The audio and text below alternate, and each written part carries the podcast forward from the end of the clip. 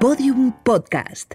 Lo mejor está por escuchar. Hola criminópatas, soy Clara Tiscar y este es el primer episodio de la tercera temporada de Criminopatía. A partir de ahora los episodios serán quincenales. Los encontraréis como siempre en todas las plataformas de podcast. Los que estéis en el club de fans tendréis vuestro episodio quincenal el jueves que no haya programa en abierto. Vamos a empezar esta temporada viajando a Euskadi, a una época en la que todavía había terrorismo, pero los asesinatos por razones no políticas no eran nada habituales. Y a 1998, cuando en solo cuatro meses tres crímenes quedaron sin resolver.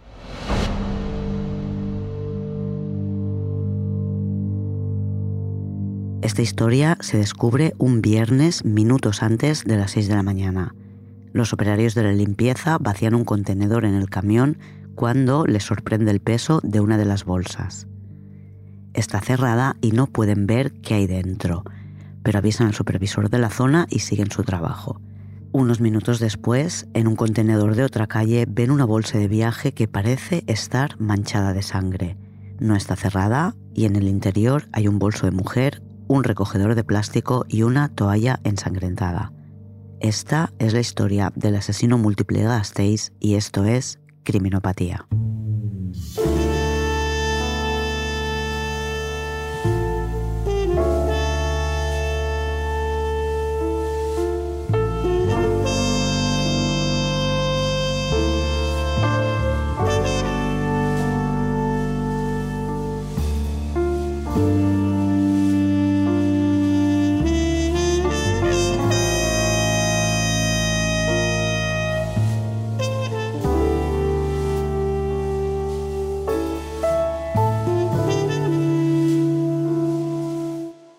Es viernes 8 de mayo de 1998 y estamos en Gasteiz, Vitoria.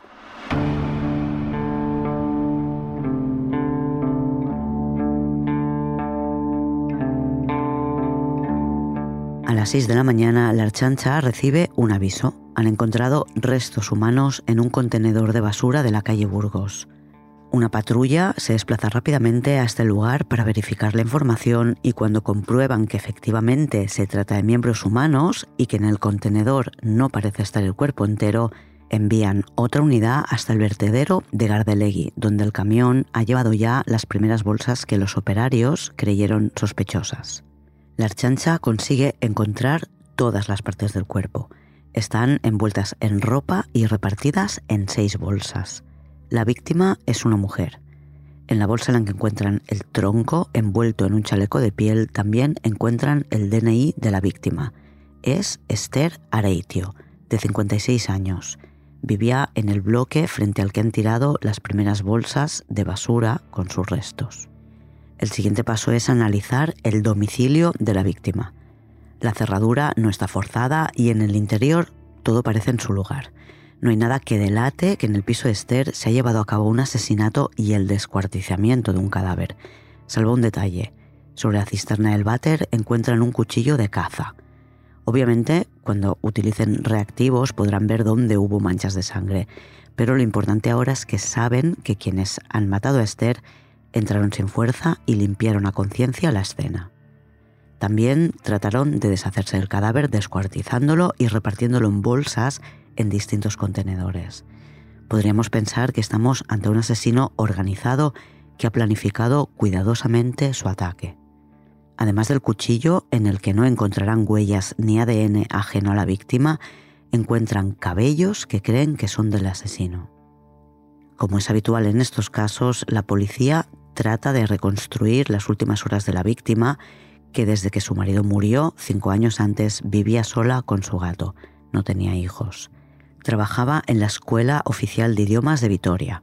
Fue profesora de inglés, pero desde hacía unos años gestionaba la sala multimedia de la escuela.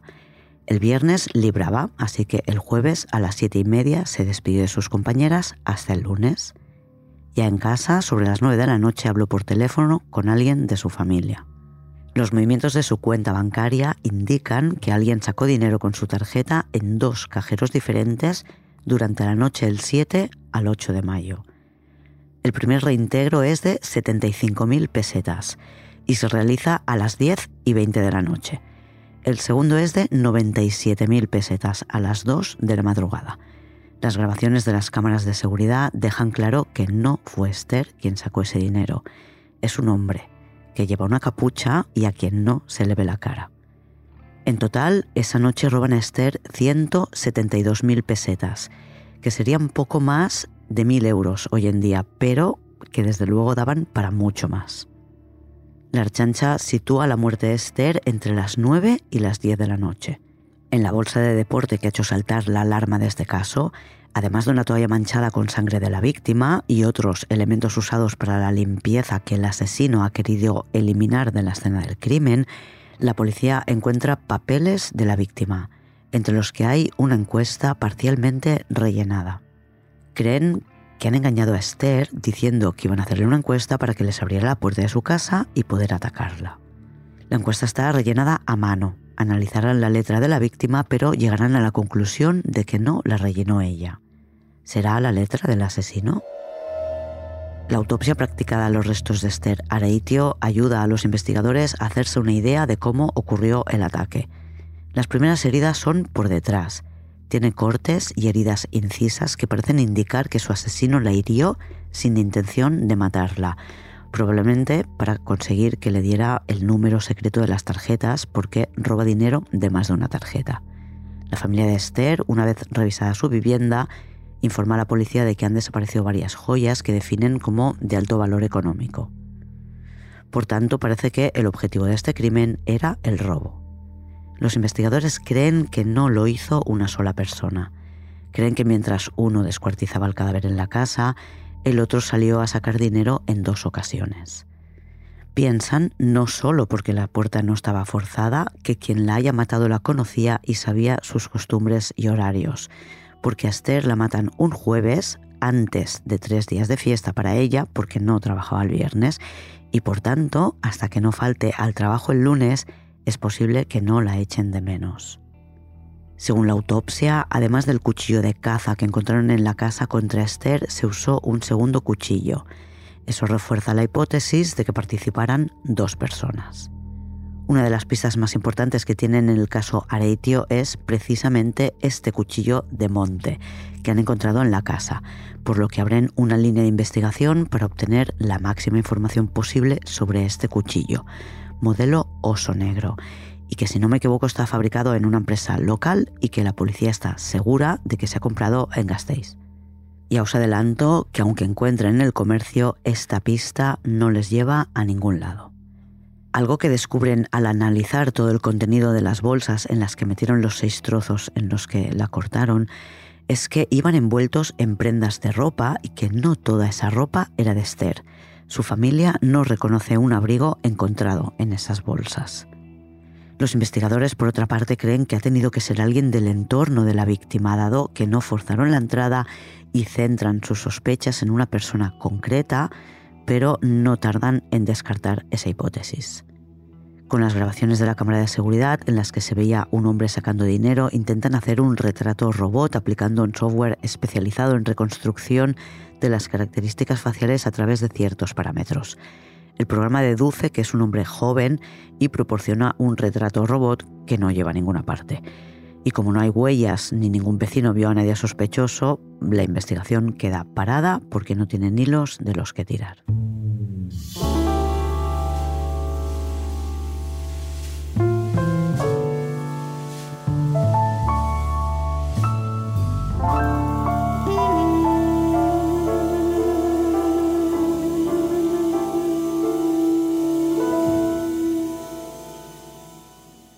El miércoles 10 de junio de 1998, en la Cordelería Pereira, en la calle Paz, echan de menos a Acacio, el dueño. Acacio tiene 77 años y está jubilado, pero pasa cada miércoles por su cordelería que ahora regenta su sobrino Félix. Acacio, que es un hombre de costumbres, está enfermo, tiene un cáncer de hígado y ha estado ingresado en el hospital recientemente. Félix, su sobrino, se preocupa de inmediato cuando se da cuenta de que la mañana casi ha terminado y su tío no ha pasado por allí.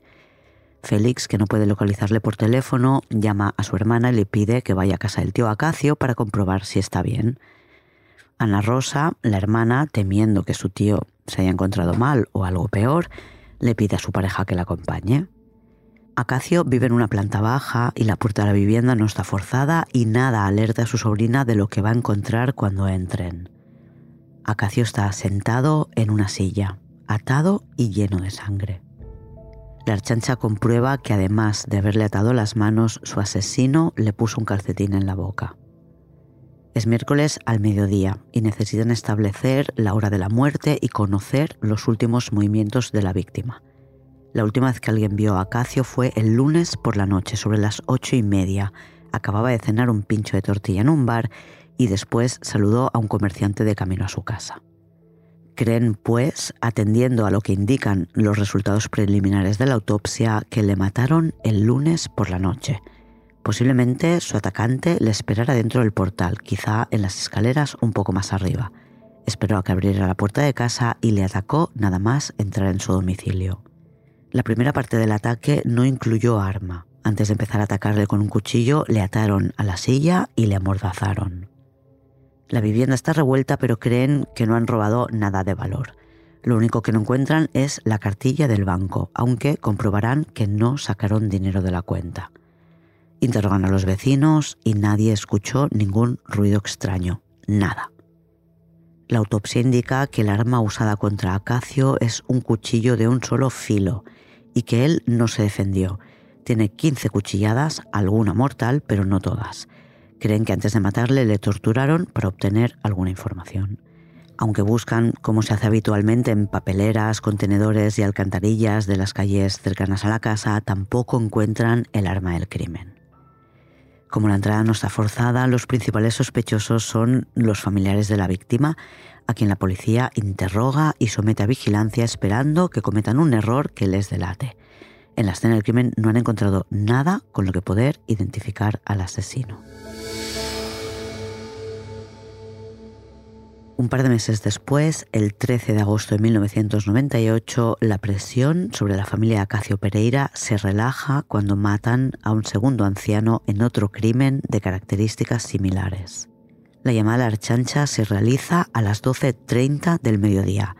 En una lonja de la calle de los Serrán, en Gasteiz, han encontrado a un hombre muerto a puñaladas.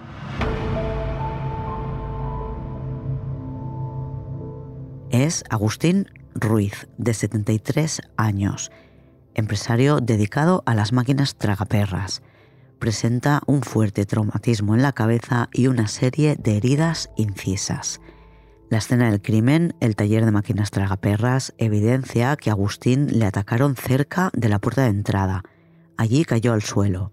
Después le arrastraron hasta el fondo del local, unos 8 o 9 metros, para alejarle de la puerta y que no le vieran desde la calle.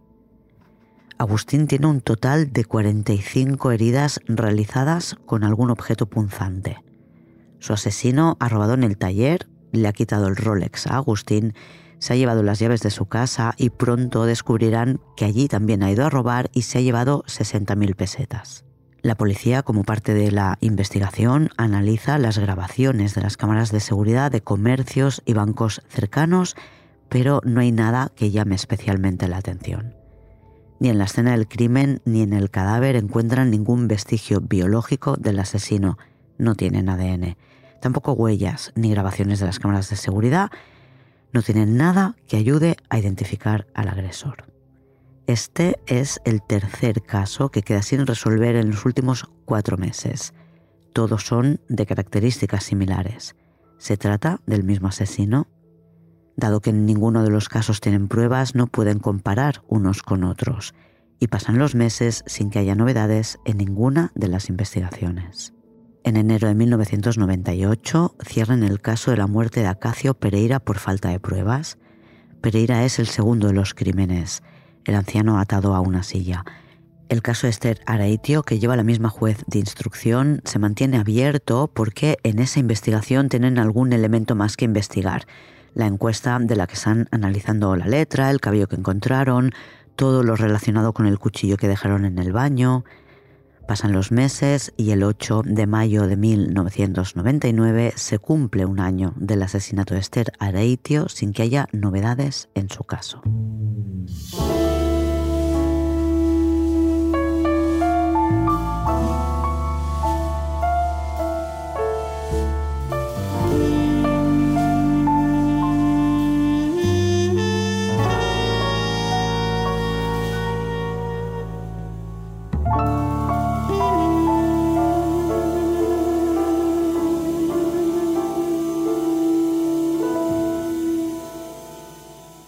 Es lunes 24 de mayo de 1999 cuando Begoña, una abogada de 28 años, no llega a su casa después de trabajar.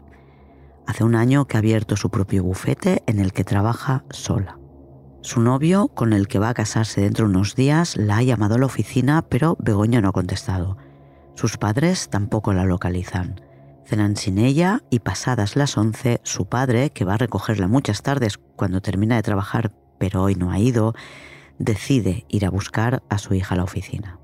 Todo está en silencio. La sala espera vacía, con las luces encendidas como si Begoña todavía estuviera trabajando. Pero no responde cuando la llama. El padre entra en el despacho y ve que a Begoña la han atacado y matado con un cuchillo.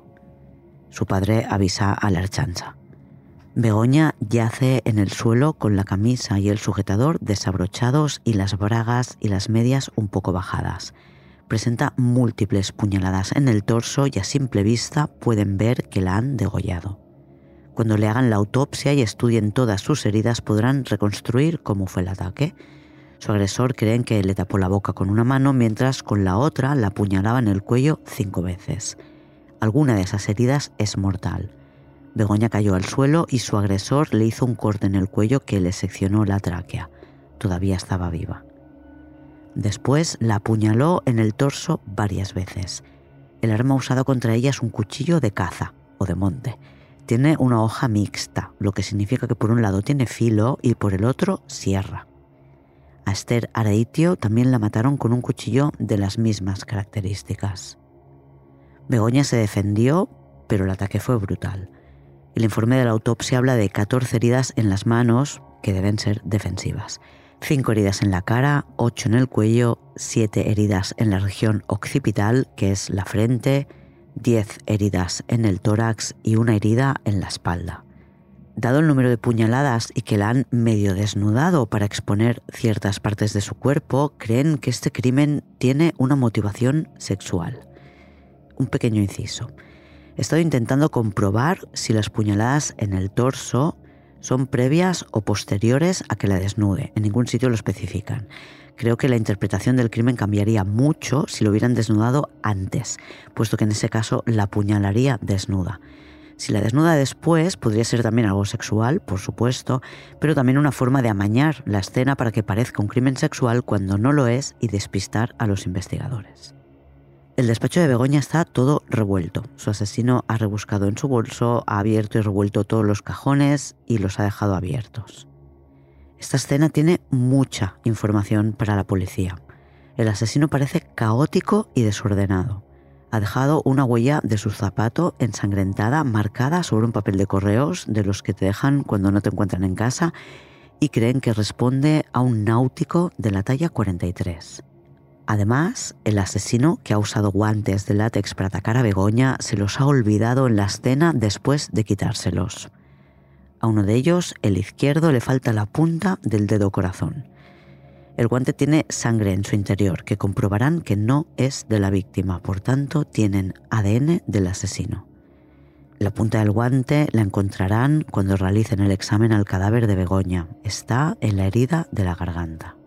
No es habitual que el agresor, tras haber tenido la precaución de usar guantes, se los deje en la escena del crimen. Pero sí que es habitual que el agresor se hiera a sí mismo cuando ataca con un cuchillo, aunque en este caso sea un cuchillo de caza con un tope en el mango para que la mano no se desplace hasta el filo.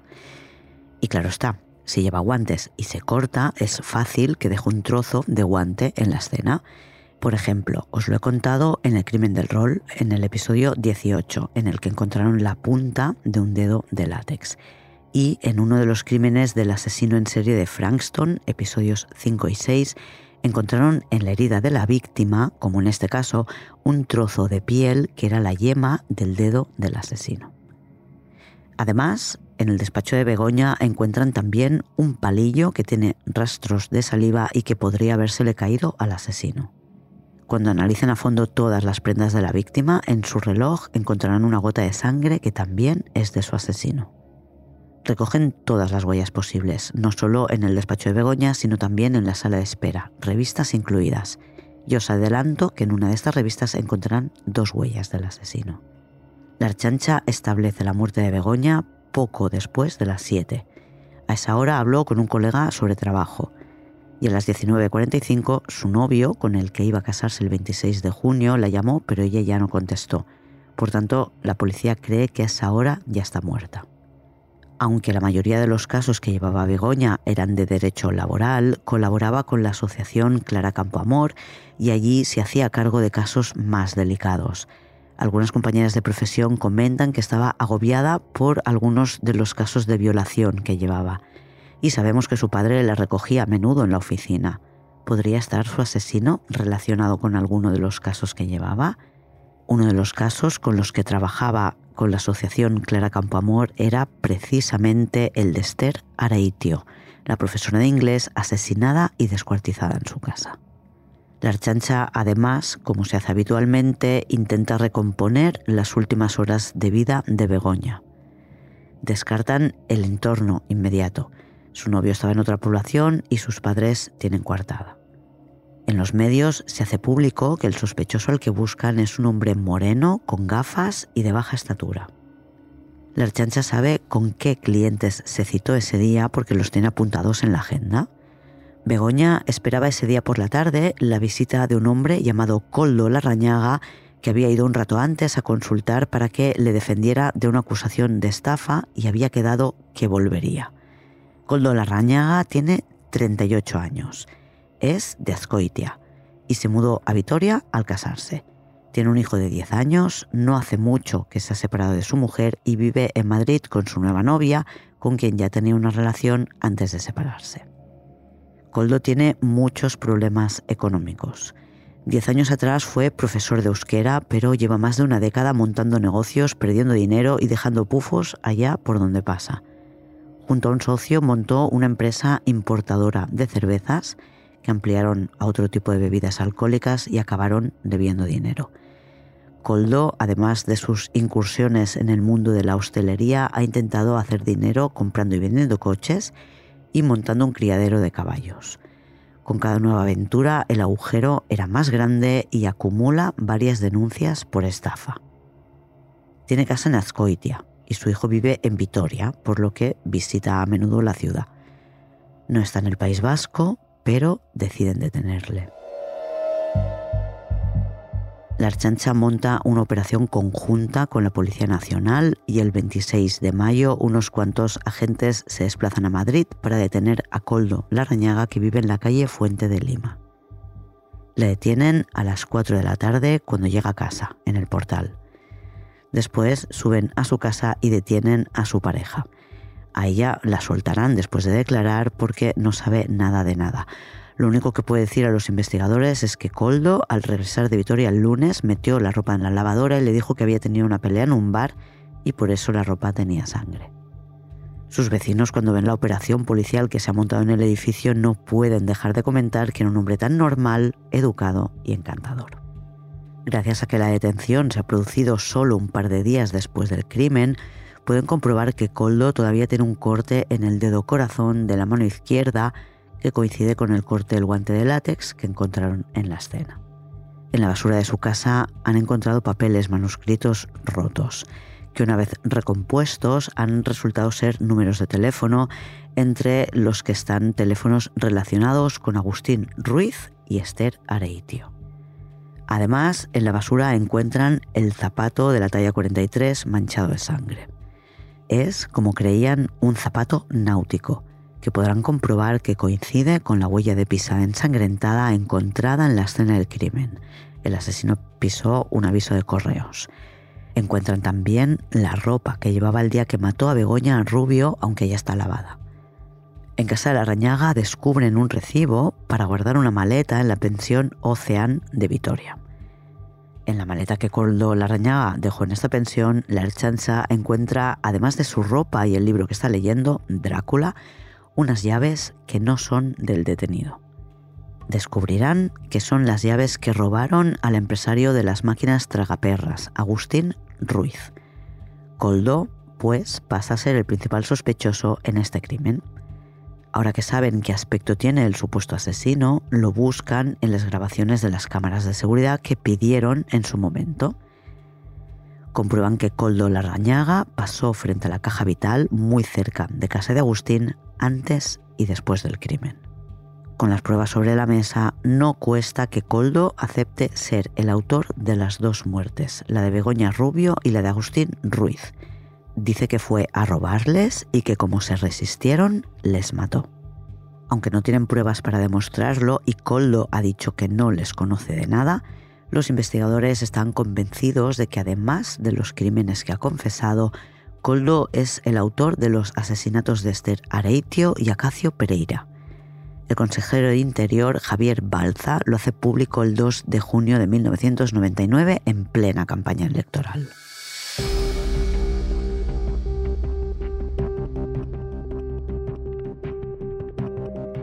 A Esther creen que tenía que conocerla porque fueron vecinos, vivían en el mismo bloque. Además, tienen testigos de un bar cercano a casa de Esther, el bar Androide, en el que recuerdan haber visto varias veces, años atrás, antes de que muriera el marido de Esther, a las dos parejas, Coldo y su mujer, con Esther y su marido tomando algo juntos. En el caso de Esther, los investigadores creen que muy probablemente Coldo no actuó solo. Había heridas de dos cuchillos distintos y el hecho de que el asesino saliera dos veces al cajero podría implicar que mientras uno estaba a una cosa, el otro estaba a otra. Pero es que además el cabello que encontraron en la escena del crimen y que creían que sería del asesino no es de Coldo Larrañaga, es ADN de un hombre desconocido. Los grafólogos además descartan que la letra de la encuesta que encontraron en la bolsa de deporte con los objetos descartados del crimen sea de Coldo Larrañaga. Una vecina del bloque, que conocía a Coldo de cuando vivía allí, declara que la noche que mataron a Esther Areitio vio a un hombre en la escalera que podría ser perfectamente Coldo. Pero un testigo que posiblemente le vio no es suficiente para imputarle. ¿Conocía Coldo Larrañaga al cordelero Pereira? Creen que sí, porque durante un tiempo uno de los negocios que montó Larrañaga estaba frente al portal donde vivía Acacio Pereira. Como en el caso de Esther, habían sido vecinos. Hay, además, testigos que dicen haberles visto jugar al mus en un restaurante que queda cerca de la tienda en la que saben que se compraron los cuchillos de caza con los que mataron a dos de las víctimas aunque es casi seguro que las dos primeras víctimas las conocía, no hay pruebas para demostrarlo. ¿En qué se basa la archancha para estar tan convencida de que Coldo es el asesino de las cuatro víctimas? Se han usado armas distintas en cada caso. En el crimen de Ser Areitio se dejaron un cuchillo de caza en el baño. A Begoña también la matan con un cuchillo de caza. Sin embargo, a Acacio le mataron con un cuchillo más fino, de un solo filo, como podría ser cualquier cuchillo que tengamos en la cocina. Y en el caso de Agustín Ruiz, le matan con lo que creían que era un estilete, pero que Coldo aclaró que fue un destornillador que encontró en el taller de Agustín. Ese crimen no estaba planificado. Coldo contó que fue a pedirle un aplazamiento para pagar una deuda que tenía con él y que de paso le pidió más dinero. Agustín Ruiz se negó y Coldo le mató. Los cuatro crímenes tienen en común que a la víctima la han matado con un objeto punzante, aunque sean de distinto tipo. Lo que importa en este caso no es con qué las matan, sino cómo se desarrolla el ataque. Las cuatro víctimas tienen sus primeras heridas en la espalda y la parte trasera del cuello. Dice que son heridas similares. Por tanto, aunque estén hechas con distintos tipos de cuchillo, la forma de usarlo es similar en los cuatro casos. En los cuatro casos ataca por detrás, por sorpresa. A tres de las cuatro víctimas les roban. Parece que el móvil común entre todas ellas es el robo. En el caso de Acacio no sabemos si roba dinero en su casa, sabemos que no lo saca del banco. Y en el caso de Begoña el botín es ridículo, menos de 30 euros. En el caso de la primera víctima tienen dudas de que actuara solo. El cabello que encontraron en la escena del crimen y que creían que era del asesino no es de Coldo la rañaga. En su momento ya pensaron que en el asesinato y descuartizamiento tenía que haber participado alguien más, porque la víctima tenía marcas de dos cuchillos distintos. Si uno de ellos fue Coldo, ¿quién podría ser su cómplice? Coldo tenía un socio en varios de sus negocios, Enrique. Él y su hijo se convierten en sospechosos de la archacha. Las pruebas grafológicas que hacen en la letra, con las que escribieron aquella encuesta que piensan que usaron para convencer a Esther de que abriera la puerta, indican que podría ser del hijo de Enrique, el socio de Coldo. Tiene un 60% de probabilidad. No es suficiente para considerarlo probado. Para ello tendríamos que tener más de un 80% de probabilidad. De modo que por ese lado no pueden probar nada. No sé porque no he encontrado información si llegan a hacerles pruebas de ADN. Es posible que no, porque sin indicios que permitan considerarles sospechosos no pueden pedirles una muestra de ADN. Y en caso que se le hicieran la prueba, está claro que el perfil de ese cabello no coincidía con ninguno de estos posibles sospechosos porque nunca llegaron a acusarles de nada. Otra de las grandes cuestiones que se plantean es el móvil de los crímenes y si Coldo es un asesino en serie. Coldo es, sin duda, un asesino múltiple. Aún falta el juicio, pero según su confesión son dos víctimas confirmadas y es sospechoso de haber matado a otras dos. Matar a más de una persona ya te convierte en asesino múltiple. En el caso de los asesinos en serie, aunque hay quien defiende que con dos víctimas ya se puede clasificar como tal, la definición habitual habla de tres o más víctimas. Pero hay otros parámetros, además del número de víctimas, que definen al asesino en serie y le diferencian del asesino múltiple. El asesino múltiple mata en repetidas ocasiones porque la muerte de alguien le acerca a su objetivo. Es un medio para conseguir un fin. Me explico. Alguien que mata para robar, si dejara de necesitar dinero, dejaría de matar alguien que mata a otra persona para que no le delate, cuando no quedan testigos de lo que hizo, dejará de matar, aunque en ese caso puede empezar a matar a los testigos de sus nuevos crímenes. Pero ya me entendéis. En el caso de un asesino con fines políticos, un terrorista, conseguido su objetivo político o renunciado a él, ya no tendría razones para matar. No matan por el placer de matar, sino porque la muerte de alguien les permitirá conseguir lo que quieren.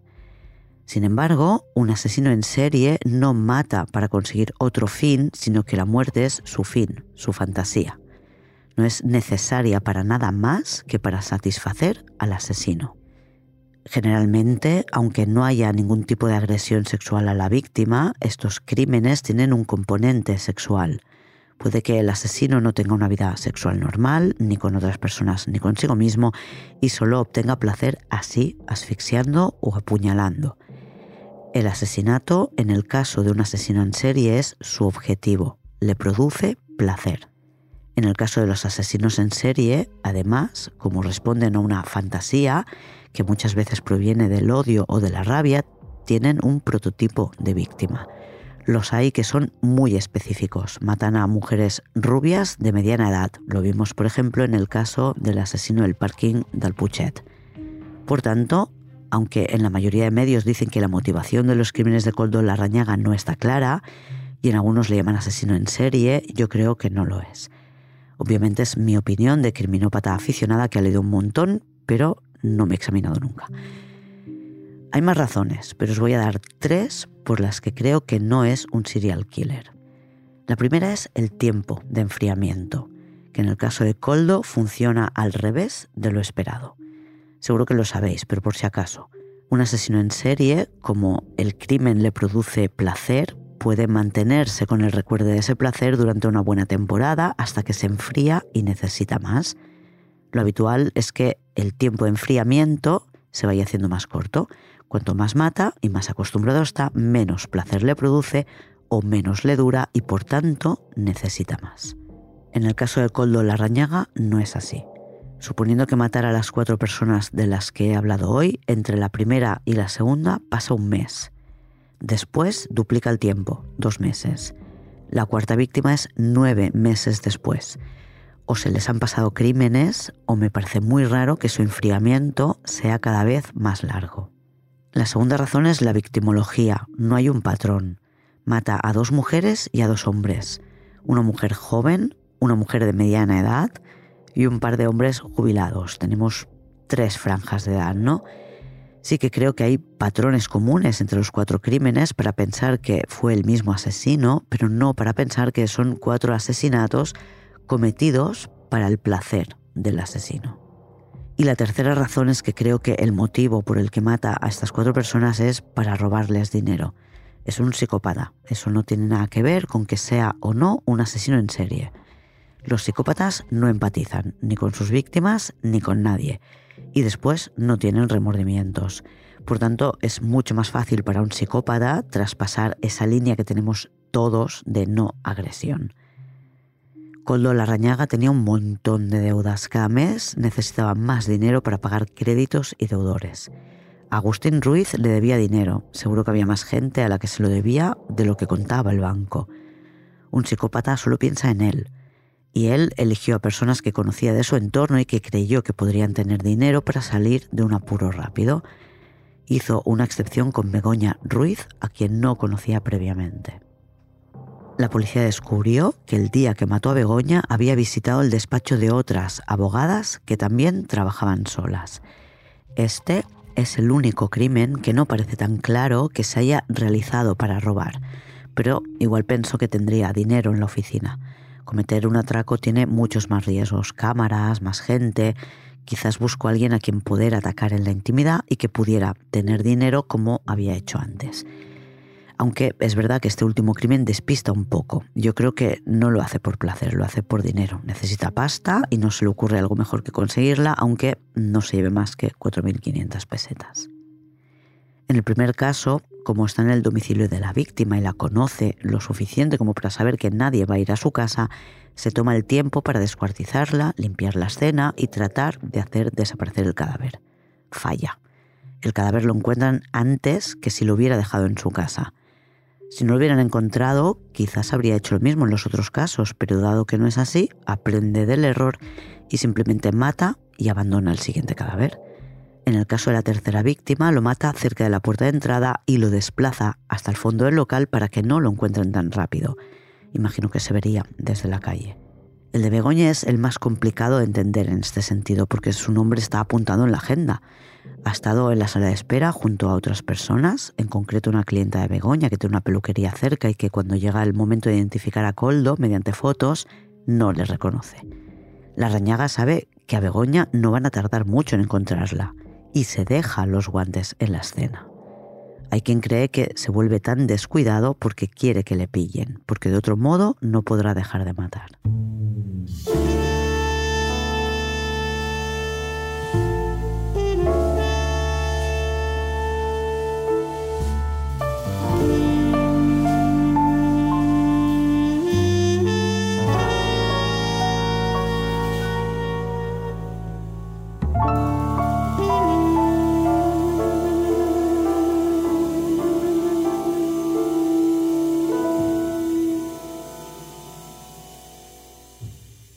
El abogado de la defensa, dado que Coldo ha confesado, tiene pocas cartas con las que jugar.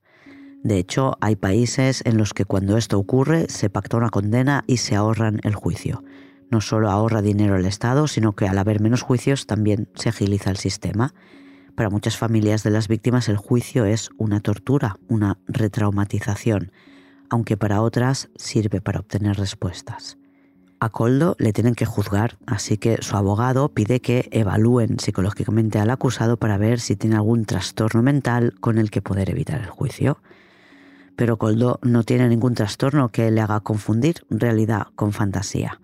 Tiene, eso sí, un alto coeficiente intelectual, mucho más que la media. Y el informe dice que es un psicópata narcisista, lo que no le exime de juicio. Coldo nunca ha demostrado ningún tipo de remordimiento por lo que hizo, comportamiento típico de un psicópata. Dado que no han encontrado más pruebas contra él, solo le acusan de los dos crímenes que ha confesado, el de Begoña Rubio y el de Agustín Ruiz. Juzgan cada crimen por separado ante un jurado popular. El primer juicio es por el asesinato del empresario de máquinas tragaperras, Agustín Ruiz. Coldo confesó que había ido a hablar con Agustín, se conocían, tenían problemas de dinero. Coldo le debía dinero y le pidió más tiempo para devolvérselo. Discutieron, Coldo dice que Agustín le empujó y que él vio un destornillador encima de una máquina y que lo usó para matarle. Después fue hasta su casa de Ascoitia en bus, se cambió de ropa y fue a la estación de autobuses para regresar a Madrid. antes de llegar a la estación de autobuses, tiró el destornillador y la cartera de Agustín en la que encontró 20.000 pesetas. En total creen que le robó unas 80.000 pesetas. Le condenan a 20 años de cárcel, 15 por matarle y 5 por entrar en su casa para robarle. Además, tiene que indemnizar a cada uno de los hijos de la víctima con 12 millones de pesetas, 72.000 euros. En el juicio de Begoña confirma que la mató, fue a Vitoria para buscar un abogado que le defendiera de una acusación de estafa. Sabemos que solo visitó despachos de mujeres que trabajaban solas. Iba armado, por tanto, cierta idea previa ya debía llevar. Dice que le pidió dinero a Begoña y que como ésta no se lo dio, se le fue la mano. Explica que le tapó la boca con la mano izquierda, con la derecha sacó el cuchillo que llevaba en el bolsillo y se lo clavó en el cuello con la intención de matarla. Cayeron los dos al suelo y continuó apuñalándola en el pecho. Después, dice, le desabrochó la blusa y el sostén, le bajó las medias y las bragas. Por tanto, según su declaración, lo de desnudarla fue lo último que hizo.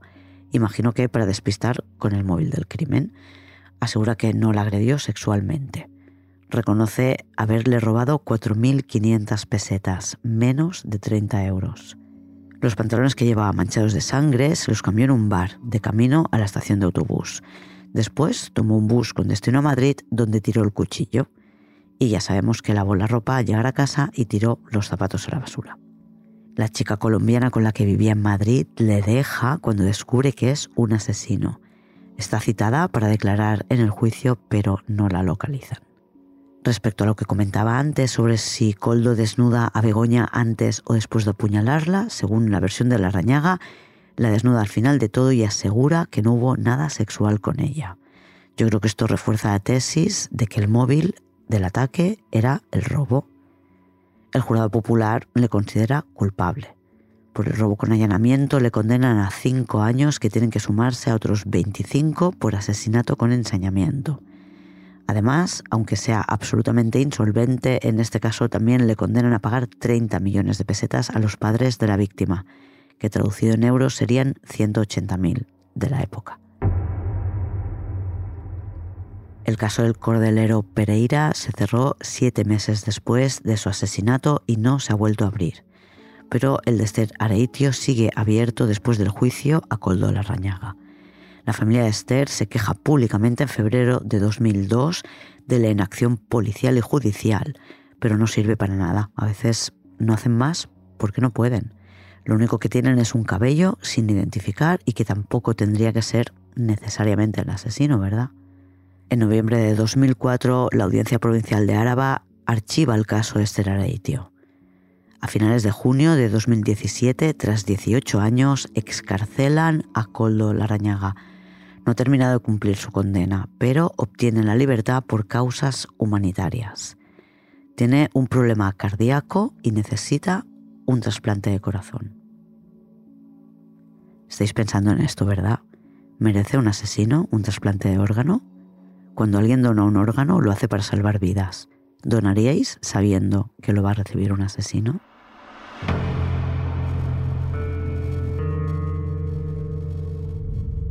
En 2018 se cumplieron 20 años del asesinato de Esther Areitio y de Acacio Pereira.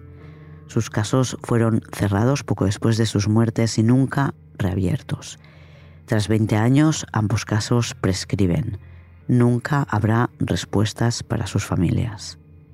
La tienda de Acacio, a quien definían como el penúltimo cordelero de Áraba, continuó abierta varios lustros más, hasta que su sobrino se jubiló.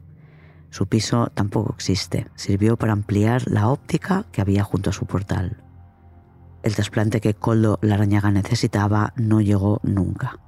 Finalmente le falló el corazón y murió el 27 de enero de 2021 a los 60 años.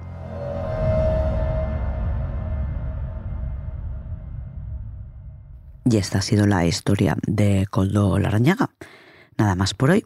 Como siempre, si queréis, podéis seguir Criminopatía en Instagram o Twitter.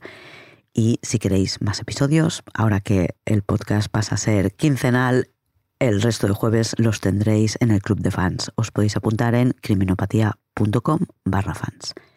Nada más por hoy. Hasta la semana que viene, criminópatas. Criminopatía es una serie producida por Podium Podcast. Escrita, dirigida y presentada por Clara Tiscar. Diseño sonoro, Pablo Sánchez. Editora jefa, Ana Rivera. Editor creativo, Eugenio Viñas. Producción ejecutiva, Lourdes Moreno Cazalla. Todos los episodios en podiumpodcast.com y en todos los agregadores.